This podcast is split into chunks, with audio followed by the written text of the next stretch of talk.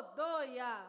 Odoia! Eruia! Eruia! Estamos iniciando o episódio 6 do programa Obirim. Que Brasil queremos? Pensamentos afrofilosóficos a partir da voz de mulheres negras pensadoras que nos ajudarão a compreender os desafios do tempo contemporâneo através dos valores afro-brasileiros como oralidade, cooperativismo e memória. Esta série de podcast é uma criação do Ilua Badimi, que significa Mãos Femininas que Tocam Tambor para o Rei Xangô. O Ilua Badmin, Educação, Cultura e Arte Negra é uma associação paulistana que tem como base o trabalho com as culturas de matriz africana, afro-brasileira e a mulher. E faz parte do projeto A Beleza Salvará o Mundo, uma iniciativa do Instituto Casa Comum em parceria com o programa Pontifício Escolas Ocorrentes e realização da multitude projetos sociais e culturais. Eu sou Mafalda Pequenino, coordenadora e diretora artística do naipe Pernaltas do Orum do Ilu Badimim. Neste episódio, vamos conversar com Bianca Santana sobre decolonização do pensamento a partir do provérbio africano até que os leões inventem as suas próprias histórias, os caçadores serão sempre os heróis das narrativas de caça. Bianca Santana é jornalista, doutora em Ciência da Informação pela Escola de Comunicações e Artes da Universidade de São Paulo, com uma tese sobre memória e escrita de mulheres negras, autora de Quando Me Descobri Negra, 2015, e de Continuo Preta, A Vida de Sueli Carneiro, pela Companhia das Letras em 2021 e organizadora de coletâneas de escritoras de mulheres negras. Pela Uniafro, colaborou com a articulação da Coalizão Negra por Direitos. Salve, salve, Bianca Santana, super bem-vinda. É, Bianca, na sua perspectiva, como agem os principais dispositivos sociais que fazem prevalecer o pensamento eurocêntrico e as opressões perpetradas? Mafalda, querida, que honra imensa conversar com você hoje. É uma alegria muito grande participar do podcast. Muitíssimo obrigada pelo convite. Sueli Carneiro, em sua tese de doutorado, elabora a noção de dispositivo de racialidade. Então, ela vai lá no Foucault, que fala dos dispositivos, e analisa como no Brasil existem uma série de ditos e não ditos, ou seja, leis, arquiteturas, informações em jornal, modos de fazer as coisas, a própria forma como as organizações e as instituições uh, fazem né, as coisas, como isso conforma o racismo no Brasil. Por exemplo, o quartinho da empregada. Esse é um dispositivo racial. O que esse dispositivo nos diz? Que essa mulher negra, pobre, que lava privada, que cozinha, que limpa o chão, ela não circula nos mesmos ambientes que as outras pessoas da casa. No quartinho da empregada tem também um banheiro. O banheiro dela é separado. E nesse quartinho, ela vai dormir, ela vai ficar sem nenhum conforto à disposição dos seus patrões e patroas, perpetuando uma relação muito próxima ao que era no período da escravização da colônia. O quartinho da empregada, na arquitetura, nos informa como o Brasil é um país racista e como o nosso passado escravocrata se atualiza no presente. A gente não tem uma lei dizendo que os apartamentos de classe média precisam ter um quartinho de empregada. Na faculdade de arquitetura, os arquitetos não têm assim uma norma a seguir, eles não aprendem que isso é essencial, porque isso não precisa estar escrito. A ideia de dispositivo é esse combinado que não precisa ser verbalizado nem escrito, mas que conforma a realidade social. Por que na porta de um elevador eu preciso ter uma placa escrito é proibido qualquer tipo de discriminação? Se eu preciso escrever isso, se eu preciso de uma lei afirmando que a discriminação está proibida, isso só existe porque a discriminação é uma realidade. porque ela acontece. Porque eu tenho muitos não ditos que inibem a presença de pessoas negras ou prestadoras, prestadores de serviço no elevador chamado social. E por essas pessoas serem ofendidas, discriminadas, impedidas de entrar, é que eu preciso de uma lei que garanta a presença e colocar isso na placa. Então, essa ideia de dispositivo e de dispositivo racial na leitura da Sueli Carneiro, ela é muito importante para a gente entender como as opressões continuam na sociedade brasileira, essa opressão racista, de herança no nosso período escravocrata, mas que se atualiza no presente. O racismo é de hoje, ele está diretamente conectado à escravidão, mas ele é do presente. Isso também aparece nesse pensamento eurocêntrico, mudando, né, um pouco, parando de falar de arquitetura, mas nas universidades. Porque eu tenho um programa de curso só com autoras e autores europeus, brancos, que tratam de uma interpretação da realidade social olhando a Europa e não olhando o Brasil. Por que isso continua acontecendo em muitas universidades? Porque o livro didático no ensino fundamental, no ensino médio, continuam colocando a Europa e a história da Europa no centro do mundo.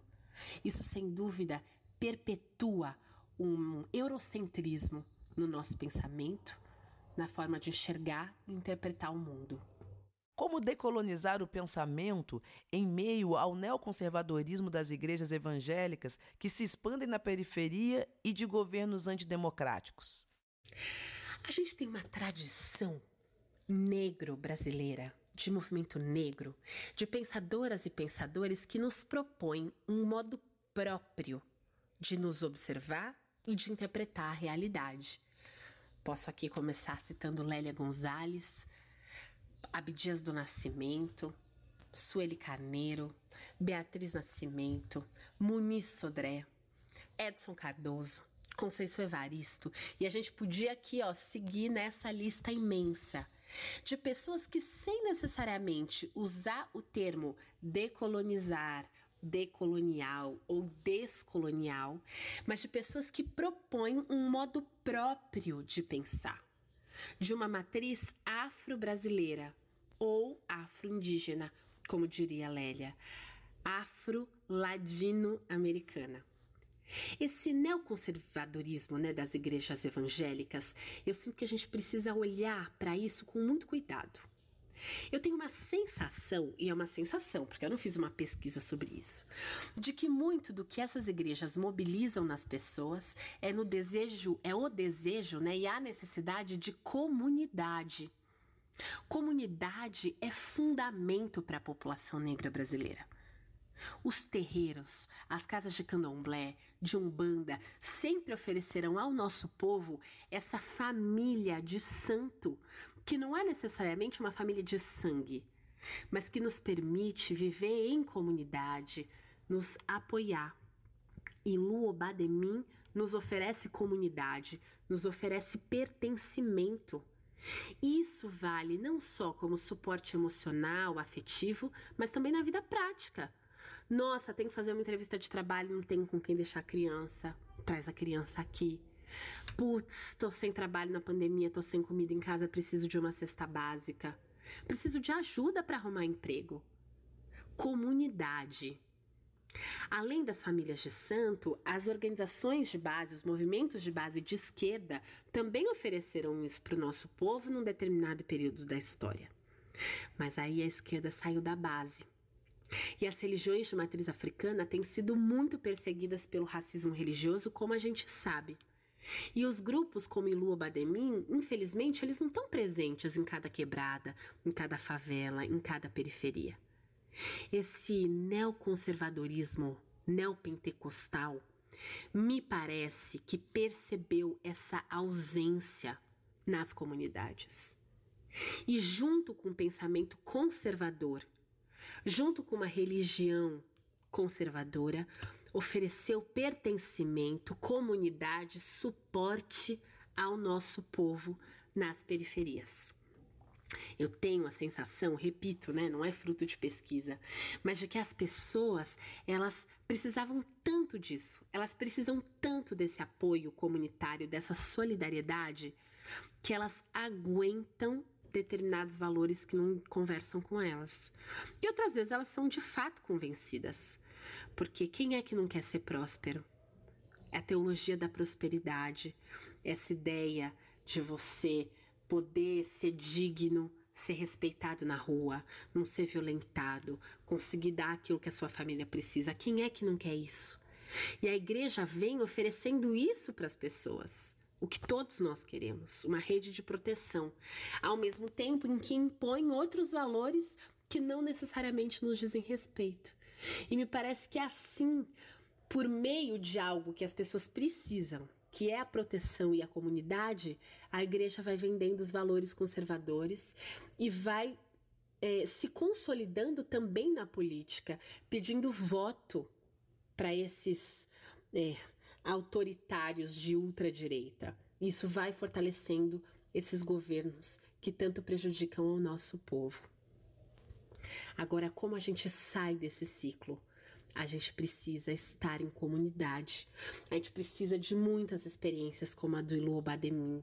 A gente precisa fortalecer os terreiros. A gente precisa oferecer nas escolas um senso de pertencimento e comunidade para que o nosso povo esteja protegido e perceba muitas alianças que beneficiam diretamente ao povo a partir de uma política aberta, plural, diversa, de esquerda, sonhando até ser revolucionária.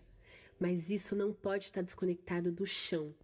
A gente precisa estar no dia a dia das pessoas, construindo o que é necessário para a manutenção da nossa vida.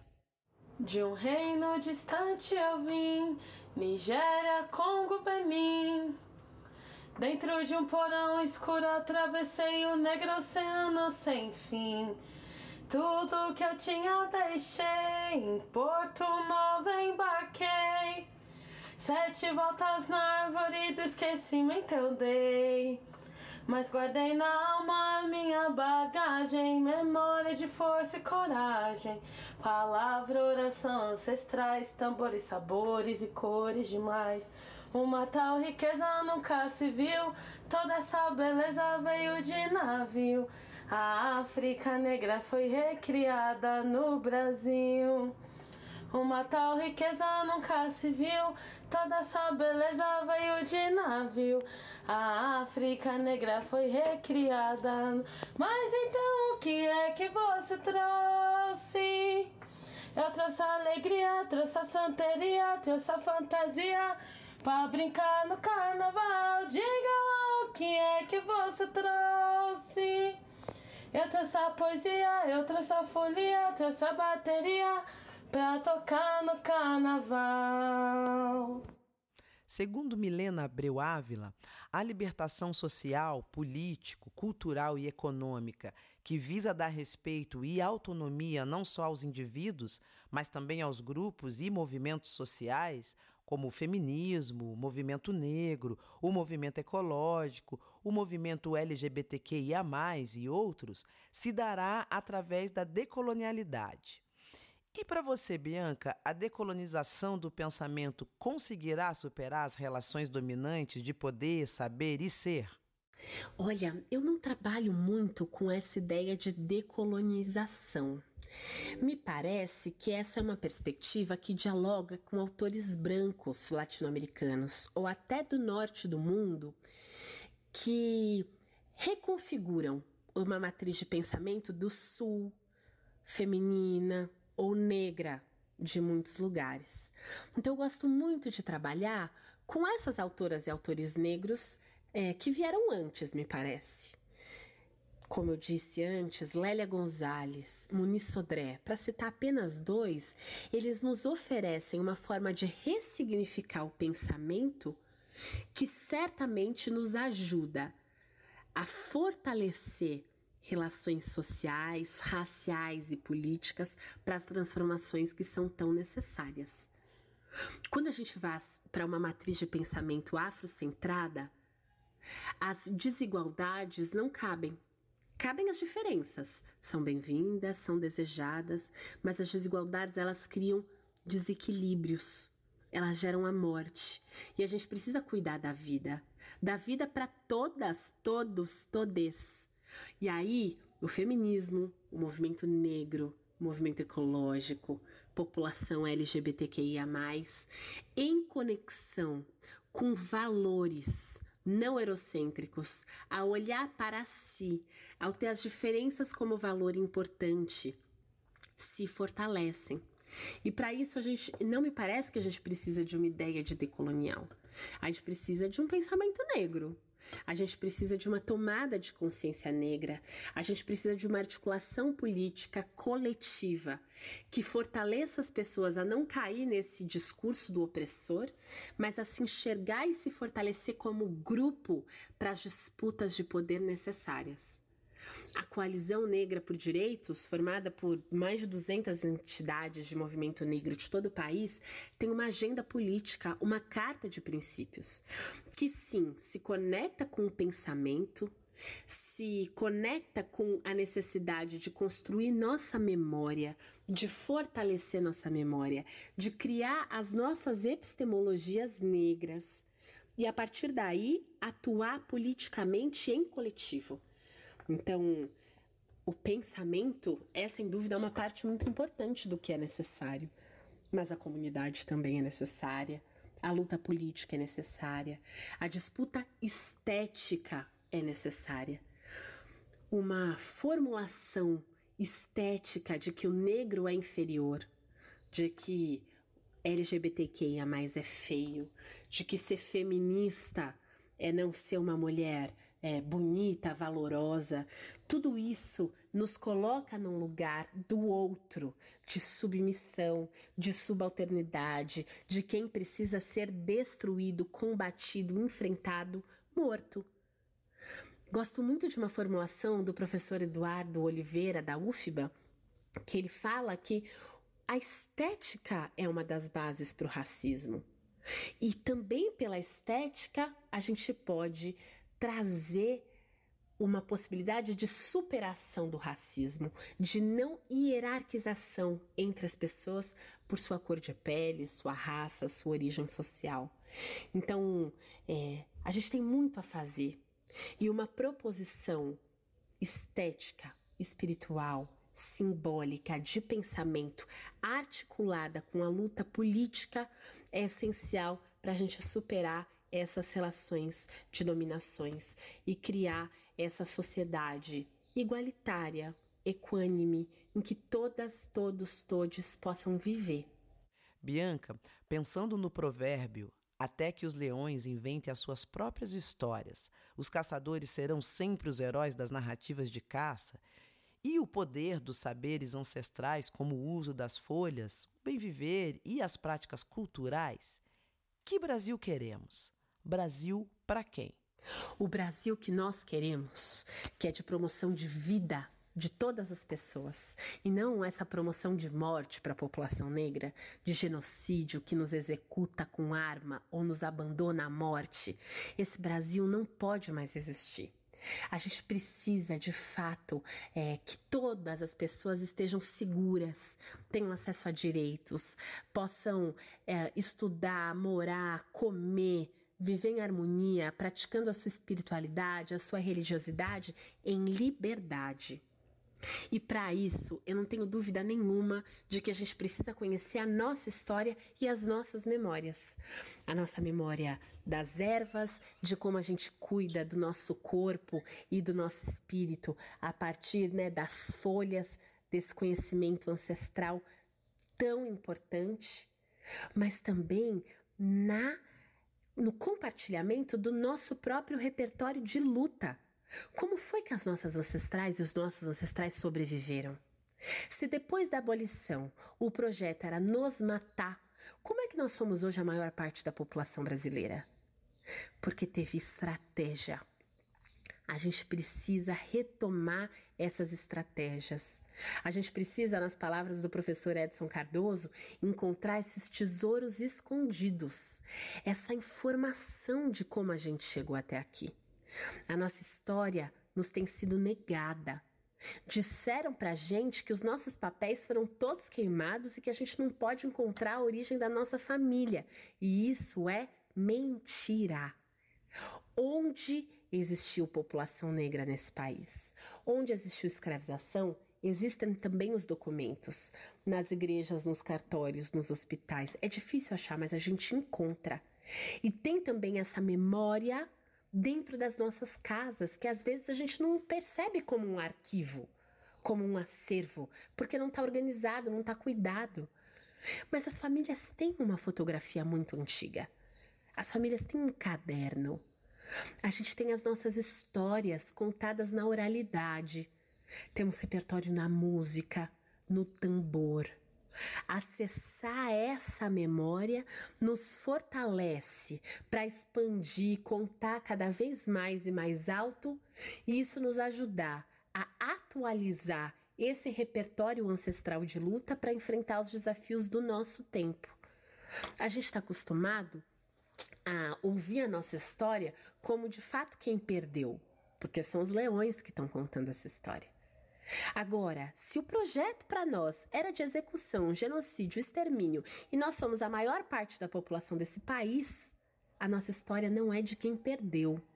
A nossa história é de quem ganhou, de quem segue ganhando, mesmo que infelizmente muitos de nós tenham tombado pelo caminho. Mas a gente está aqui. Nós estamos vivas, de pé e juntas. Isso é imenso recontar a nossa história de conquista, de possibilidade, de promoção de vida é muito importante. Porque isso nos ajuda a expandir essa consciência negra, nos ajuda a fortalecer aquilo que a gente tem de bonito, de pleno, de belo, a não agir somente pela dor, porque o racismo nos fere, nos machuca, nos mata e muitas vezes nos faz reagir só a partir da dor e não conectada ao que a gente tem de sabedoria, de beleza, de plenitude. Reconectar com essa nossa força ancestral que se atualiza todos os dias na nossa ação no mundo é importantíssimo. E isso passa por recontar a nossa história, por organizar a nossa memória. Obrigada, Bianca, por ter aceito o nosso convite, pelo bate-papo e até a próxima. Ah, foi muito bom. Obrigada a quem nos ouviu. Um abraço, um beijo muito apertado. Seguimos. Nosso programa vai ao ar pelo canal do Instituto Casa Comum no Spotify, sempre com um novo episódio a cada semana. Também pelo site www.institutocasacomum.org.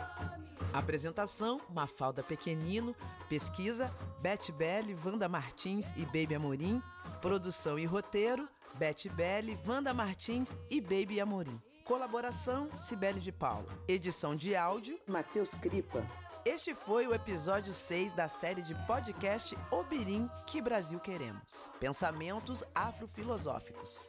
Uma criação do Ilu Obadimi que faz parte do projeto A Beleza Salvará o Mundo. Obirim, na língua iorubá, significa mulheres uma iniciativa do Instituto Casa Comum em parceria com o programa Pontifício Escolas Ocorrentes e realização da multitude de projetos sociais e culturais.